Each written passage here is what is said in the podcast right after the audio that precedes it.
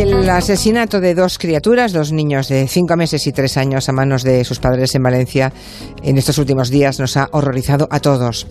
A falta de, de informes forenses, pues todo parece indicar que ni María ni Gabriel, que son los padres de esos dos mm, pobres niños, indican esos forenses que no estaban en sus cabales ¿no? cuando cometieron el crimen. Hoy en este territorio negro, Rendueles y Marlasca, buenas tardes a los dos. Buenas tardes. ¿Qué tal? Buenas tardes. Pues van a hablarnos de este crimen, también de algún otro cometido por personas devoradas por una enfermedad mental grave. ¿no? Eh, estos enfermos y sus familias siguen siendo, hay que decirlo, los grandes olvidados del sistema sanitario y penal de nuestro país. ¿no? Pero ya llegaremos a eso. Hablemos ahora de, del crimen, del asesinato de estos dos pequeños, de Ichel y de Amiel, y de sus padres, de nombre Gabriel Salvador y María Gombau. ¿Quiénes son los protagonistas de, la historia, por situarnos? Pues venga, vamos a ello. María es una joven nacida en el año 1991, tiene 27 años todavía, por tanto, y ella procede de una familia valenciana de clase media, media alta, ¿eh? de, bueno, una familia de posibles. Desde muy joven, eso sí, es verdad que te ha estado muy comprometida, ha estado metida en movimientos de, de, activismo político. Antes de terminar el instituto, María recorrió Europa, pero no la recorrió con Interrail ni a través de becas, sino que lo hizo gracias a una red de casas ocupas, un movimiento el movimiento Ocupa en el que ella estaba implicada desde muy jovencita. Al volver de ese viaje se implicó mucho más políticamente todavía, coincidió sí. su vuelta con, con, los años más calientes, digamos, de la calle en España, ella se vinculó a grupos surgidos en el 15M y esa militancia y ese activismo la llevó a ser detenida en una protesta frente a las Cortes Valencianas en el año 2011 y todo eso le costó una condena por atentado, porque bueno, hubo una, un atestado policial en el que se afirmaba que ella había intentado agredir a un policía, fue condenada por atentado atentado, por atentado y esa condena la cumplió realizando trabajos sociales.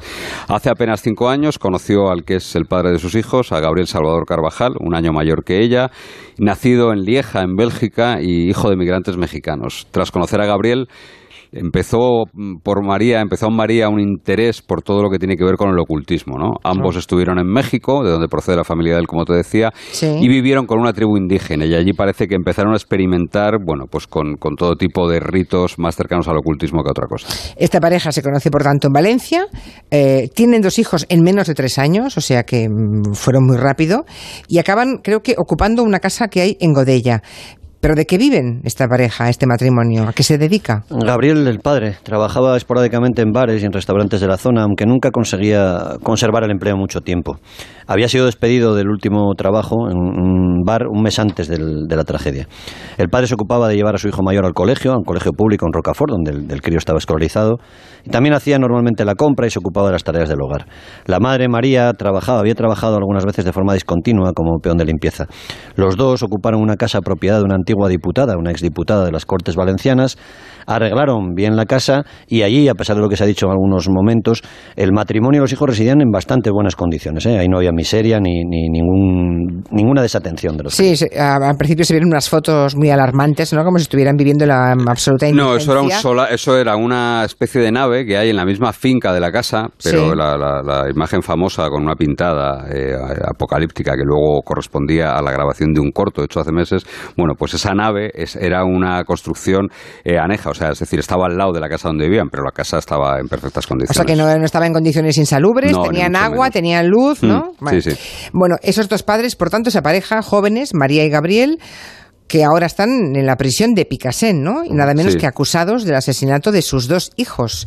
La Guardia Civil, no sé si tiene claro ya lo que ocurrió cómo se desarrollaron los hechos que acabaron con la, con, con, la muerte, con el asesinato de los dos niños pequeños. No, todo no lo saben, porque la verdad es que es muy complicado y ahora veremos por qué. Lo que saben a ciencia cierta, lo que es seguro, lo que se reflejaron los atestados que están ya en poder del, del juez, es que a primera hora de la mañana del 14 de marzo, del jueves 14 de marzo, un par de llamadas al 112 alertan de que había una mujer semidesnuda con el pelo negro y un hombre rubio con el pelo largo que iba corriendo detrás de ella por las calles de, de Godella. Varias dotaciones de la policía local, no solo de Godella, sino de otros puntos cercanos, de Rocafort, por ejemplo, acudieron al lugar y no, no vieron absolutamente nada, no encontraron a nadie. Eh, empiezan a preguntar a los vecinos, los agentes, y algún vecino señala que esas descripciones podrían corresponder a una pareja que residía en una casa ocupada por allí cerca. ¿no? Los agentes fueron al sitio que les indicaron los vecinos y allí encuentran nada más que a Gabriel. ¿Y qué dijo Gabriel, el padre de los niños, cuando la policía llama a su puerta? No dijo nada coherente, nada con sentido. Gabriel lo que contó a la policía al principio fue que había discutido aquella noche con su mujer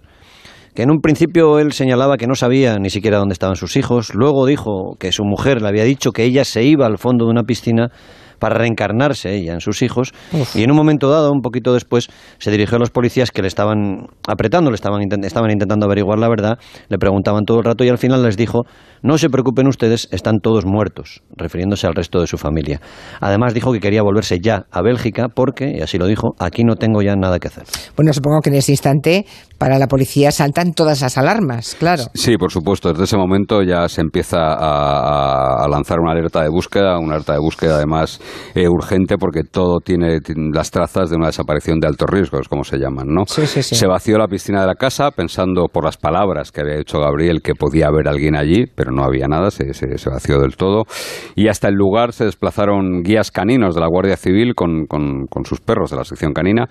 Los perros que llevaron fueron especialistas en la búsqueda de cadáveres, pero también la búsqueda de personas vivas. Y uno de esos perros, un perro llamado Scott, un pastor belga malinois, Encontró a María escondida en un bidón, semidesnuda, con rasguños en la cara, en posición fetal y hablando, diciendo cosas absolutamente incoherentes. ¿Y ella podía meterse sola en, esa, ese bidón? Sí, sí, sí. estaba metida adentro. Eso es. Ya, ya, vale, vale. ¿eh? Eh, lo que dijo en ese momento, en el momento en que es interceptada, en el momento en que es encontrada por la Guardia Civil, pues empezó a hablar de, desde posesiones demoníacas, abducciones extraterrestres, pasando por una secta de pederastas que dominaban el mundo y pretendían quedarse con sus hijos. Y a partir de ese instante, la Guardia Civil lo que centra es todos sus esfuerzos en hallar a Miel y a Ichel, que es como se llaman los dos niños de los que ni su padre ni su madre daban una explicación coherente sobre su paradero. Lógicamente, la Guardia Civil no paraba de preguntarles a los dos dónde están los niños, dónde están los niños, dónde están los niños, y ninguno les daba ninguna explicación. O sea, los padres no colaboraron para nada, no, contaron nada a la policía sobre dónde estaban sus hijos. No, pero es que ninguno de los dos eh, tenía un discurso lógico, ni siquiera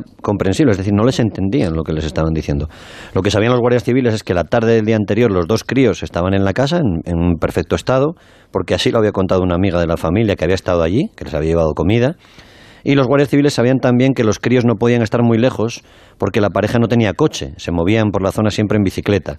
Durante toda la tarde de ese jueves, los agentes van interrogando a los dos padres con insistencia, muy especialmente a María, la madre, porque parecía la última responsable de la desaparición de los críos. Y al final supongo que la madre confiesa, ¿no? Bueno, no es una confesión exactamente. ¿eh? Lo que hace María es llevar a la Guardia Civil, eh, los agentes de homicidios de, de la Comandancia de Valencia le aprietan mucho, y lo que hacen finalmente es llevar a la Guardia Civil hasta el lugar donde estaban enterrados los niños, muy cerca de la vivienda en la que vivían y a unos 150 metros el uno del otro. Los pequeños estaban desnudos, con el cráneo machacado a golpes, y María no dijo absolutamente nada sobre la mecánica de la muerte, sobre la forma en la que murieron. No, no acertaba a decir todavía nada con un mínimo de coherencia. A la Guardia Civil le cuenta en un primer momento, cuando les lleva los cadáveres, que se los niños muertos y que simplemente ella se limitó a enterrarlos, ¿no?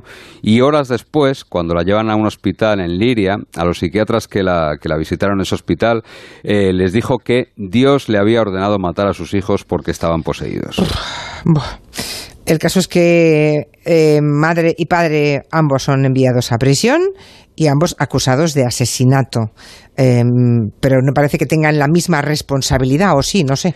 Todavía no se sabe, no, no lo sabe nadie, a ciencia cierta. Los agentes de la Guardia Civil creen que es muy complicado que el padre no supiera nada que tuvo que darse cuenta de lo que estaba pasando en su casa con sus hijos.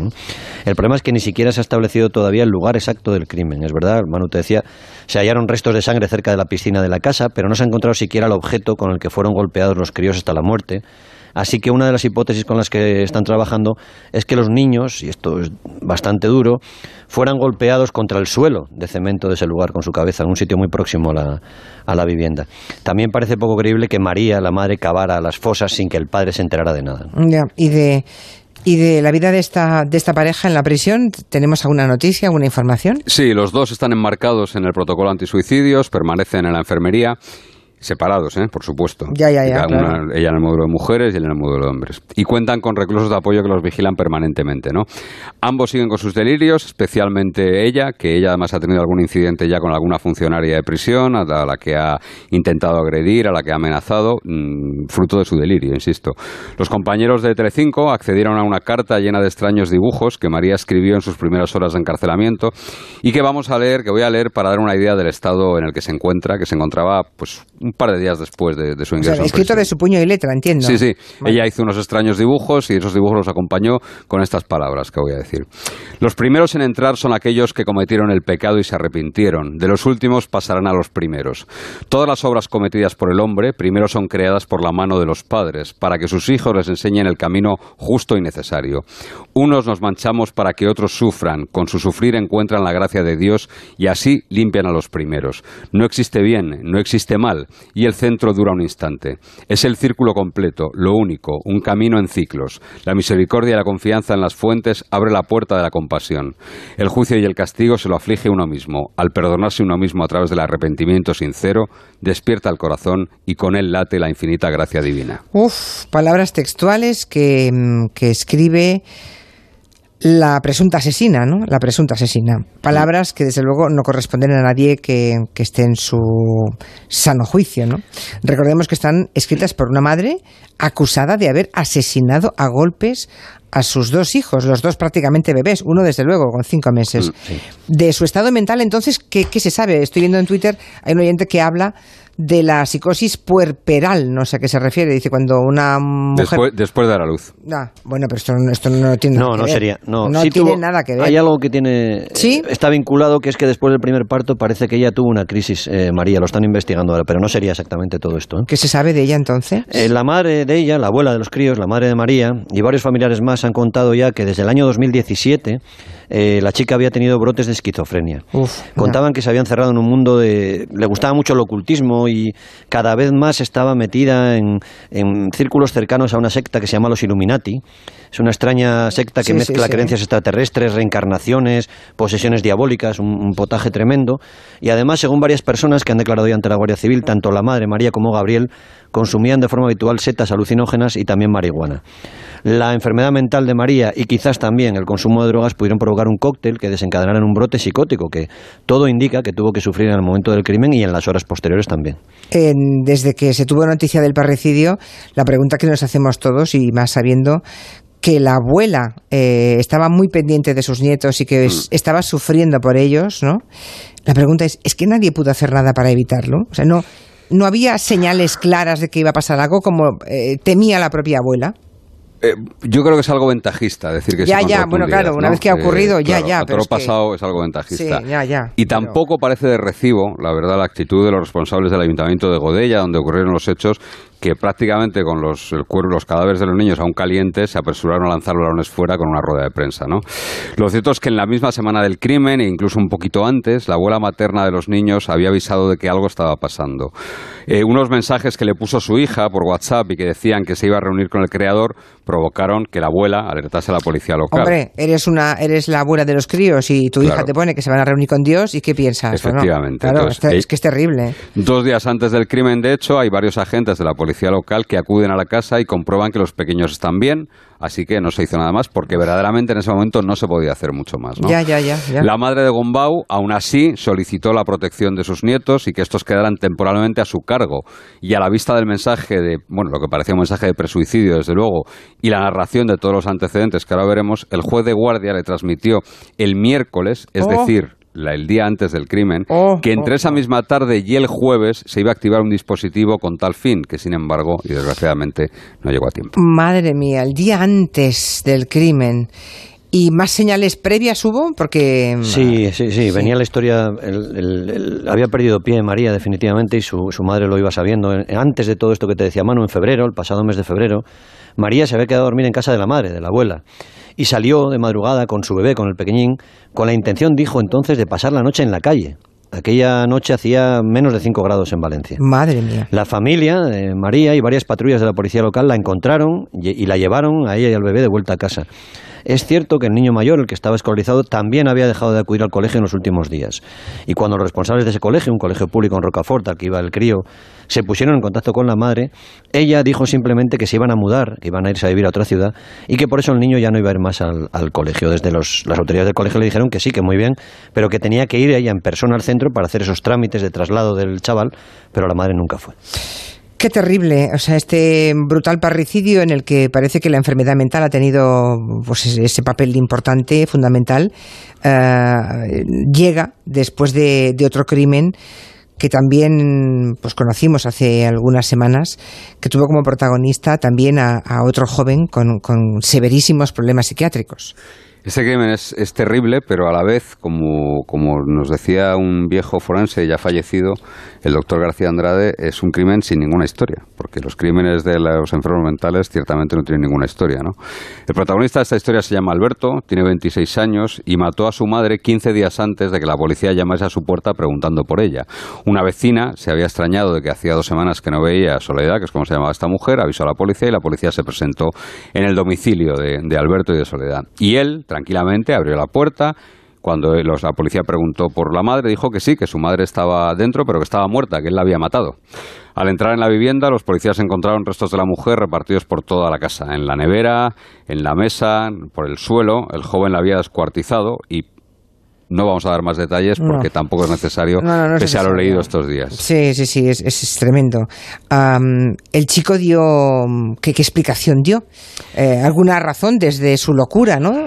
desde su locura, ¿cuál es el móvil que él dio a la policía? Bueno, la, lógica con la que él funcionaba y, hizo que se lo contara a la policía de una manera muy, aparentemente muy, muy trivial, ¿no? Le dijo a la policía no declaró, se lo dijo de forma extraoficial allí en el, en el registro de la casa, que él había estrangulado a su madre porque la mujer ya no le daba dinero y porque además ella hacía mucho ruido con los muebles, ¿no? Esas fueron las razones para, para matarla.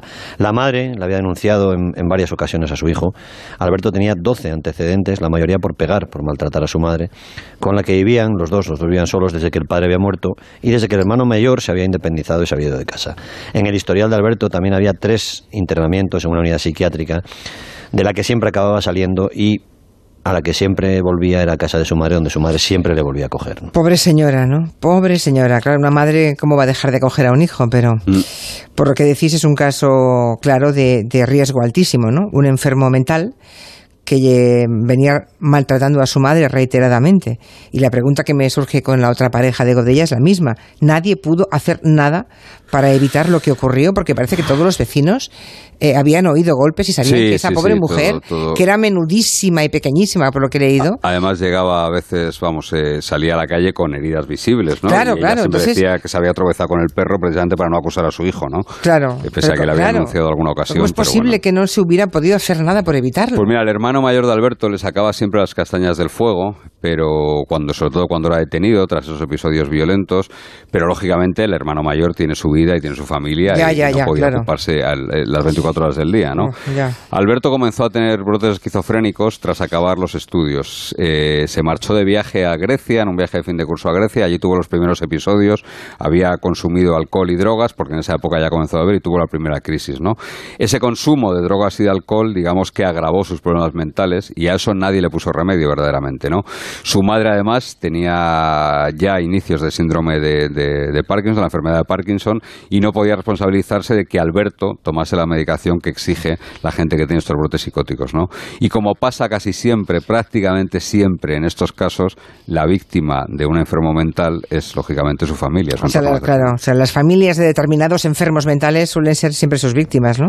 Aquí seguro lo habéis comentado varias veces eso bueno, es que son sus cuidadores, ¿no? Claro, claro. Si se toma la medicación no hay ningún problema. Se revuelven contra aquellos que más les quieren y que más les protegen y los únicos que les cuidan. Hablamos de tíos hechos y derechos que medicados no tienen ningún peligro, insisto, ningún peligro, pero que cuando dejan la medicación son bombas de relojería. La reforma sanitaria del primer gobierno de Felipe González cerró los manicomios, los psiquiátricos públicos y posiblemente fue acertado porque eran edificios siniestros y, y durísimos, pero se ha ido dejando en manos de las familias exclusivamente el cuidado de estos enfermos, la responsabilidad de que tomen la pastilla. ¿no?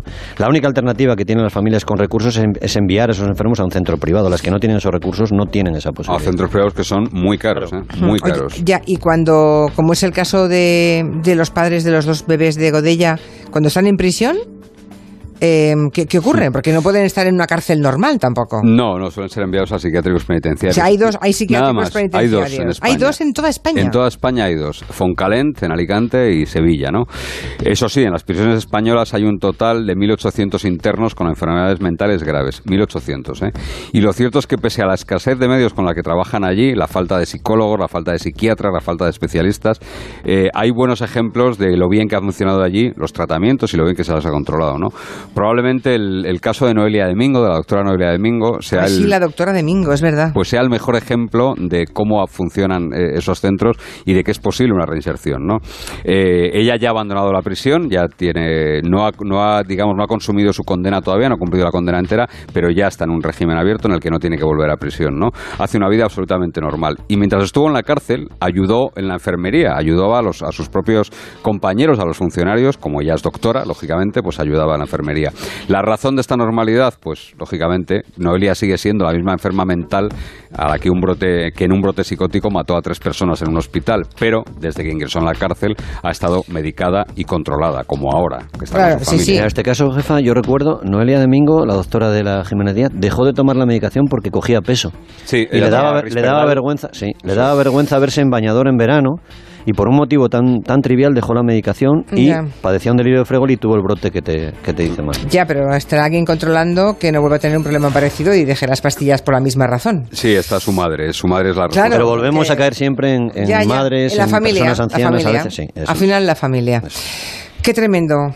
Qué historia más terrible, qué mal cuerpo. Casi siempre acabamos con mal cuerpo y días especialmente. Manu Marlas, que Luis Rendueles. Hasta la semana que viene. Muchas gracias. Adiós. Gracias. Hasta luego.